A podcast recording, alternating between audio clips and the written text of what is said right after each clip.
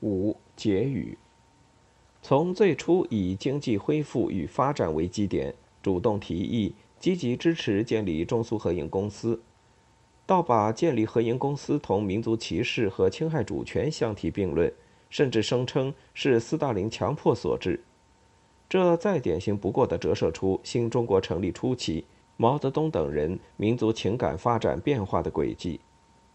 对于一个历经帝国主义列强侵略欺凌，却拥有数千年灿烂文化的古老民族而言，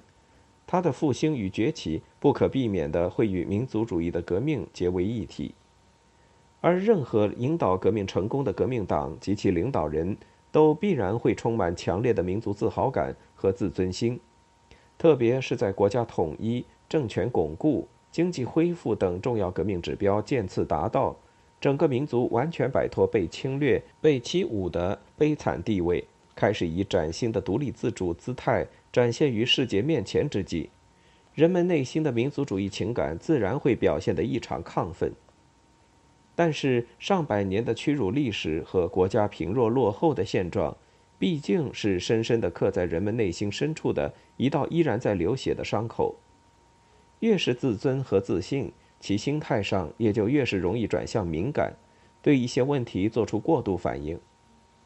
毛泽东在中苏合营公司问题上的反应，就多少属于这种情况。而且，随着中国国力的进一步增强，这样一种心态和情绪，还会持续地影响着中国的对外政策和对外关系。